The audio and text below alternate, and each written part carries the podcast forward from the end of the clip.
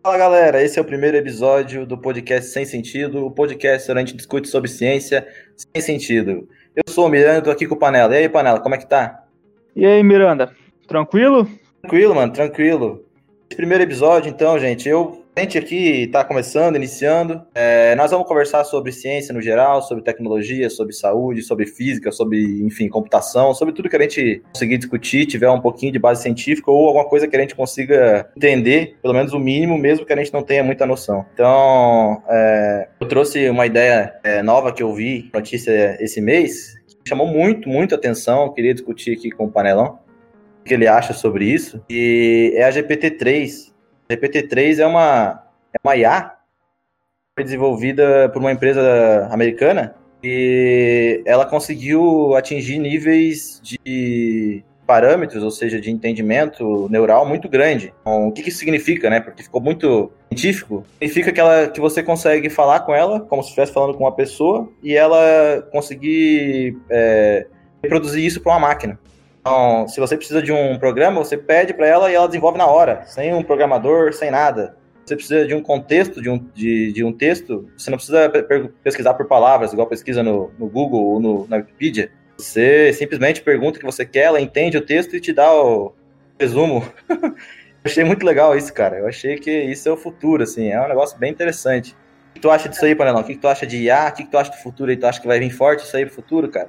É, cara, realmente, isso tá, já vem um tempo, né, crescendo bastante, e eu acredito que seja só questão de tempo para substituir muita coisa aí, por exemplo, o mercado, o mercado de programação hoje já é bem saturado, né, eu acho que a gente já tem muito, muito programador no mercado, e, e com isso, com essa nova, com essa nova IA, que ela, por exemplo, ela, ela faz o trabalho todo do programador, né, então ela facilmente pode substituir um, o trabalho dele. E eu acho que isso é só o começo. Eu acho que vai ainda ter muitas outras é, IA que vão fazer outras tarefas, não só de programação. Já existe, né? Na verdade, no mercado, muitas. E, mas eu acho que é algo que vai estar tá muito para ainda crescer, né? Acho que tem muito ainda para desenvolver nessa área. Sim, sim, é, é, é, um negócio muito interessante, assim. Eu acho que apesar de, de, de de, de ter muito caminho pela frente. É uma coisa muito inovadora. A gente não conseguiu ainda entender direito como que isso vai afetar a sociedade no geral, né? Porque imagina uma, um algoritmo desse que consegue programar na hora é, em um robô, por exemplo. O robô seria capaz de fazer um, com um algoritmo que programa na hora. É, porque isso no momento é só uma, é uma IA que, na verdade, a pessoa ela é ela, tipo, meio que toma as decisões ainda, né? Mas, sim, exato. Você, parte... você, define o que você quer, né? É, exatamente. A partir do momento que tem um meio que um robô, tu pode automatizar o processo inteiro, talvez, né? Então. Hum. É, porém, também entra a questão que muita, acho que das coisas não, não vai ser tudo automatizado, né? As empresas e muitos processos não, ah, po não podem ser totalmente é, automatizados por tipo uma inteligência artificial, né? Então acredito que, que não, é, acredito que tenha muita tipo de, é, é, áreas tipo de gestão de projetos e áreas de, de, que tomam decisões mesmo. Eu acho difícil, pelo menos nesse momento, ser substituído por máquinas. Mas a gente já vê muita coisa, por exemplo, se a gente for pegar a indústria automobilística hoje, ela já é, na Alemanha, a BMW, Mercedes, já é praticamente quase todo o processo é tudo automatizado, né? Só, acho que só o, pelo que eu sei, não tenho certeza, mas o setor de qualidade ainda é, não é automatizado porque tem que ter né, alguém fazendo a vistoria, né? Mas é, é o, é o efeito montagem, de avião, né? Isso. É, exatamente. Avião. O avião ele, ele não precisa de ninguém, né? Só que como é que você confia que a máquina vai funcionar tudo, né? Você prefere ter uma pessoa ali garantindo que ela está funcionando da maneira correta, né? Isso acho que vai se espalhar, né? Exatamente. E é, e a questão é até mesmo a, é, indo para uma coisa mais radical, que aconteceu alguns anos atrás daquela, acho que eu não lembro, não sei se tu se recorda, acho que foi do Facebook, que foi três inteligências artificial que começaram a conversar entre elas mesmo. Ah, e, eu lembro disso, eu lembro é, e elas, tipo, começaram a conversar e ninguém entendia o que elas estavam falando, tipo, elas meio que criaram uma, uma linguagem entre elas. E, então. E, então, tipo, entra até essa questão de preocupação mesmo, né? De as máquinas tipo, começarem a criarem isso ética, e né? meio que perder, é. Tipo, a empresa perdeu o controle da, do processo e não conseguir mais parar. Então acho que por isso que sempre vai ter alguma tomada de decisão, né? Vai ter alguém para tomar as decisões. Então por isso é, eu lembro. Nunca vai ser Tem algo uma... 100% automatizado. Tem uma discussão ética aí, né? É, eu lembro dessa história que acho que era o Facebook, a Google e tinha mais uma empresa, a Amazon, talvez? Não lembro hum, quem que era a terceira ser. empresa. Eu não lembro, também não lembro direito as empresas. É, eu lembro que tinham três algoritmos, né? Três IAs. E eles fizeram duas delas se comunicarem e falaram para a terceira descobrir o que elas estavam conversando, né? E aí as duas estavam falando não podiam deixar a terceira descobrir e a terceira tinha que descobrir. Esse era o jogo, né? E aí chegou um momento que a terceira não conseguiu mais descobrir porque eles inventaram um novo, uma nova linguagem de se comunicar lá. O problema é que não só a terceira, como ninguém conseguia descobrir, né? Nenhum ser humano conseguia né? entender o que estava acontecendo é, ali. As máquinas dominando o mundo, né? É, o... é, então, é o robô, né? Esse é, o famoso é. robô. É o fim do mundo. Agora é o Westworld, né? O, a série mais a mais famosa, talvez, sobre, sobre isso atualmente é Westworld, né? Mas uh, o, o filme O Robô é a explicação disso aí também, né? Sim, é bem. Então tem, acho que existe essa questão, né? De talvez ainda não. Talvez a gente tenha até já a, muita coisa avançada nisso, mas tenha talvez essa, esse medo, né? eu tenho, eu tenho duas questões para ti. Tenho duas questões. Primeira é se você acha que a gente vai conseguir desenvolver uma IA nesse nível, é num nível que, que consiga realmente simular uma mente humana, consiga simular um ser humano, é, que a gente não consiga detectar diferenças entre, entre o pensamento humano e o pensamento de uma máquina. Essa é, é, é, uma dúvida que eu tenho. E, e a segunda dúvida é se a gente, se isso for possível, a gente consegue controlar isso de alguma maneira, ou se depois que isso aconteceu já era, não tem como mais a gente controlar a parte ética assim dessas máquinas. O que, que tu acha disso aí? Cara, eu acho que é meio complicado, porque primeiro que isso envolve mais psicologia do que tecnologia em si, eu acho, né? Porque envolve a parte de consciência, tipo, humana, a parte é. de ética. E. A primeira, assim, o primeiro ponto é se a gente conseguir desenvolver isso, é um pouco tecnologia também, né? Mas, realmente, Não, é, com certeza. Mas a, a questão de controlar, como tu falou também, vai depende da primeira, acho que a, da resposta à primeira pergunta, porque é, se tu cria uma, uma máquina para tipo pensar como a gente, pra, tipo simular um ser humano, é, como que tu vai controlar isso? É, é, então. Entendeu? Porque pela, é. pela lógica, se é, tipo, a ideia é fazer isso, é pra ela não ser controlada depois. Pra, tipo, não é pra. Ah, porque tu quer usar ela pra tomar uma decisão, talvez, sei lá, vamos por um exemplo, um tribunal, né? Pra ela, tipo, em vez de usar uma pessoa, um juiz, usar uma, uma IA para fazer uma decisão de um julgamento. Então, para isso, tu não pode desenvolver ela para ser, ela ser, ser, é, como posso ah, falar, ser alterada, né? Tipo, depois. É. Ela tem que ela ser feita. Exatamente. Então, por isso que eu acho que também tem. Depende da resposta à primeira pergunta para responder essa. Se é, é, entendi, eu entendi, eu entendi. Eu acho, assim, é, da minha visão disso tudo, é, eu acho que tem uma diferença a parte de inteligência e a parte de consciência, né? Sim. Porque existe um, muito medo né, no, no, meio de tecnologia tal, desenvolvimento de IA, sobre realmente as IA se tornarem vida, né? Só que eu tenho minhas dúvidas na questão de consciência, porque a gente está desenvolvendo é, uma inteligência artificial, mas não uma consciência artificial, e existe uma diferença, né? Entre as duas coisas.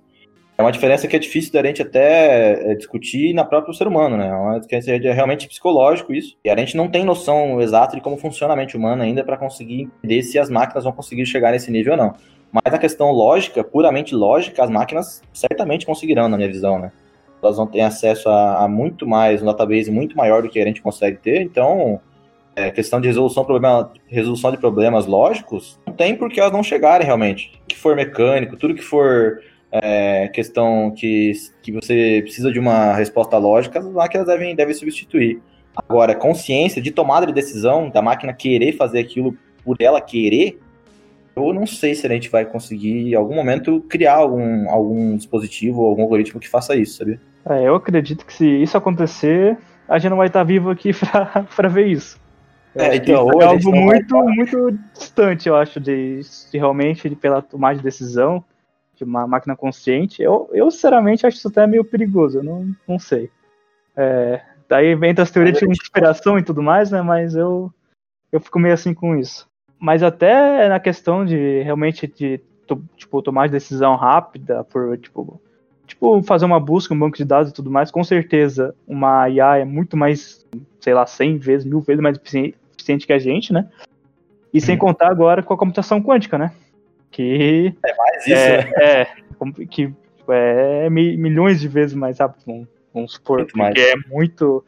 Se hoje a gente acha que é, já é, ela já é muito assim é, mais eficiente, que nem hoje nem é utilizado computação quântica, talvez já deve ter desenvolvimento, né? Com certeza, uma IA em computação quântica, mas acho que essa que é utilizada assim no, em, tipo, por empresas e tudo mais, com certeza não, não é utilizado. Mas computação quântica também acho que é algo que tu podia falar um pouco aí pra gente, acho que também é um pouco da tua área, né? De, sim, da área sim. de física aí, não só computação mesmo, sim, né? É, então, é, para quem não me conhece e está ouvindo a primeira vez o podcast, até porque é o primeiro podcast, é, eu sou formado em física, tenho bacharel em física, então a parte de computação quântica envolve muito física, né? É quase, é quase colado com física, assim. Os movimentos tanto da física quântica quanto a computação quântica são muito próximos, porque é um assunto que, digamos assim, está na fronteira da ciência, né? Uma coisa que ainda é, a gente busca algumas respostas básicas, assim, da base do problema. Então a gente não consegue desenvolver muita tecnologia porque a física ainda não deu uma resposta clara sobre o que sobre o que está acontecendo ali, sabe? Então a computação quântica ela ela, ela vem junto com a física para entender é, um mundo microscópico, entender como o mundo funciona, como o universo funciona. É, no, quando você olha para coisas muito pequenas, né? Coisas do tamanho de um átomo. Então, quando você olha para observar alguns fenômenos que estão acontecendo nessa escala, escala muito microscópica, tamanho de um átomo, então eu estou falando de uma coisa muito, muito, muito pequena, a coisa mais pequena que existe no universo, é, as coisas mudam, não, não acontecem, não, não funcionam da mesma maneira que funcionam no mundo macroscópico, no mundo que a gente vive, né, no mundo que a gente está acostumado. Então, as leis da física são, são diferentes, digamos assim. Tem forças naturais que alteram ah, o comportamento dos fenômenos no mundo microscópico. Então, o que, que eu quero dizer com tudo isso aí? Quando você faz um experimento é, de, de gravidade, por exemplo. Quando você solta uma bola de um prédio e a bola cai, você mede o tempo que a bola levou para cair. Você consegue, à medida do tempo, calcular a velocidade da bola, calcular onde a bola estava, em qual andar ela estava em 3 segundos, qual andar ela estava com 1 segundo. Você consegue fazer isso. Quando você vai para o mundo microscópico e tenta fazer isso, você é, colide um átomo com outro e tenta, depois de um segundo, saber onde é que os dois átomos estavam você tentar descobrir aonde eles estavam, você não consegue descobrir a que velocidade eles estavam. Se você tentar descobrir a velocidade, você não consegue saber aonde eles estavam. Pode estar em qualquer lugar. Um então, X da equação. É, é, exato. A gente, não, a gente não consegue descobrir, e isso é da natureza, esse, esse processo.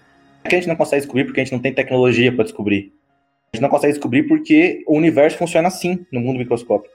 Você perde uma das informações ou a posição, ou aonde está o, o, o, átomo, ou a velocidade, ou a que velocidade ele está. Os dois. Então, o que acontece é que é, você fica um pouco limitado na sua pesquisa, porque você perde um lado né, da, da, da sua, dos seus dados, né? Aí, cara, a partir daí começa a vir um monte de hipóteses de por que, que o universo funciona dessa maneira e, e de como a gente consegue utilizar isso da, da, para engenharia, enfim, para computação, né? E aí a gente entra em computação quântica a partir disso, como que a gente entra, né? Porque a física quântica vem por trás e fala assim, ah, então é, o átomo, a posição do átomo e a velocidade dele é, não tem como você saber até você medir. Então, quando você mede, você descobre.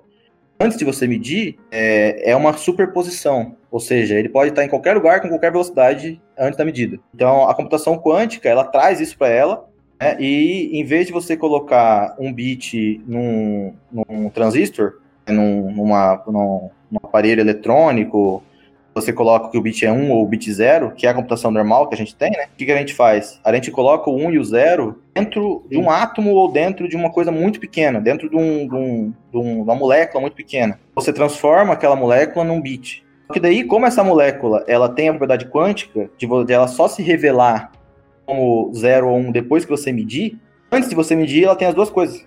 É 0 e é 1. Um, que você não mediu, você só vai saber depois que você medir. A mecânica quântica ela funciona dessa maneira. Então, o computador, ele, ele, ele, o computador quântico seria você armazenar as informações do seu computador em uma escala microscópica, ou em um átomo, ou em uma molécula, em escala microscópica. Você armazena ali dentro. Porque daí, quando você faz, for fazer a leitura, você faz a medida e aí ele se revela como zero ou como um. Enquanto você não se revelar, você pode guardar as duas coisas ao mesmo tempo. Aí você consegue fazer a medida de maneira que você escolhe o que você quer. Você consegue meio que definir um ou zero, sabe? Então, é por isso que é muito mais rápido, porque você não precisa guardar um transistor que vai ser sempre zero e o outro que vai ser sempre um. Ou, enfim, você pode guardar só uma molécula ali, que ela vai ser as duas coisas, e quando você faz a medida, você encaminha ele para um dos lados. É, o grande problema disso é que isso é extremamente instável.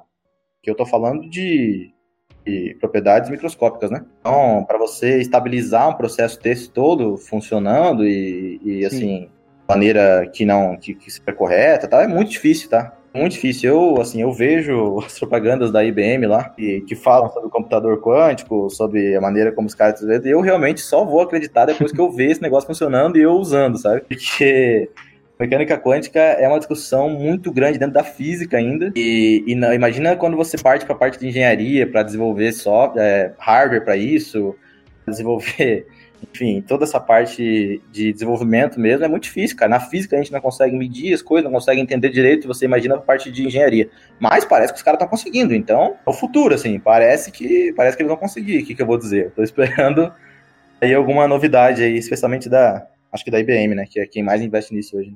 Acho que a Google também tem um par, mas a Google tem tudo, né, então, o que eu vou dizer? É, a Google é. investe em tudo e tudo em pouco, né?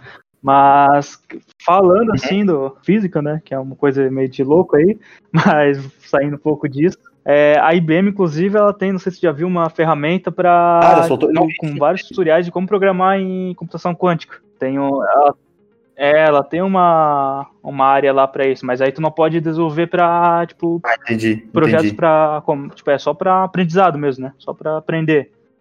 Mas ela tem, eu não lembro o nome agora, mas se possível jogar no Google lá, IBM, é, é computação quântica, provavelmente deve encontrar, né? Mas ela tem isso, e daí tu pode, tipo, desenvolver, usar computador, os computadores dela quântico é, para pro, programar em... É, deve ser, deve ser uma linguagem deles, né? Interna lá. Não sei qual que é a linguagem, quântico, não sei. É, isso. Aí tem uma tem a linguagem e tem vários tutoriais de como, como é. tipo, utilizar, como fazer. Só claro que é tudo em inglês, né? Ah, os tutoriais. E, mas eu achei bem interessante. Eu cheguei uma. Um, acho que ano passado, cheguei a olhar. Tava legal. Bem legal, assim, tu pode compilar sim, e tudo, fazer tudo. E é o futuro, né? Acredito que realmente não. É, por exemplo, quem quiser continuar na área de desenvolvimento, programação, vai ter que migrar, vai ter que aprender a parte ah, quântica, porque não. isso eu acredito que a IA não vai fazer ainda. Talvez a IA pode fazer a, é, ela possa fazer a programação hoje que a gente que é o habitual, né? Hoje em si já existe muita coisa, né? Já, tipo, que é tipo, vários frameworks já facilita muito o trabalho dos, dos desenvolvedores. Então, uma IA mesmo é só questão de tempo para vir substituir, assim, é, grande parte. O que eu acho que não vai acontecer é de substituir o, por exemplo, uma lista de sistemas, tipo, ele fazer o. Porque ele vai, ele vai ter que. Seria mais regras de negócio, né? Ele vai lá no cliente, vai ver, ah, é, o cliente precisa de tal coisa, tal sistema, ele vai ter que é, fazer o esboço daquele sistema, né? Vai ter que colocar em um algoritmo e passar para a equipe Sim. de desenvolvimento, ou nesse caso para IA, né?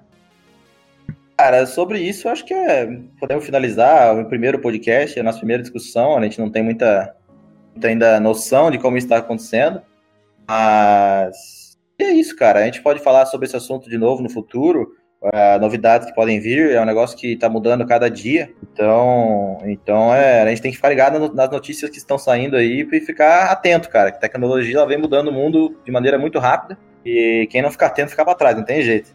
É, eu acredito que essa questão aí de é, ah, as máquinas vão vir e acabar com a mão de obra, substituir os empregos, acredito que vai, o que vai acontecer é que as pessoas vão ter que se qualificar mais só, né? Porque com isso vai surgir novas oportunidades, né? Vai ter que ter a pessoa que vai ter que desenvolver a IA, vai, vai. vai ter que ter a pessoa que vai ter que tomar talvez a decisão, vai o que vai acontecer é que as pessoas vão ter que buscar por mais é, ah, qualificação no mercado, né? Vão ter que buscar por mais, vão ter que, se, vão ter que melhorar o, a sua, o seu sim. profissional, né?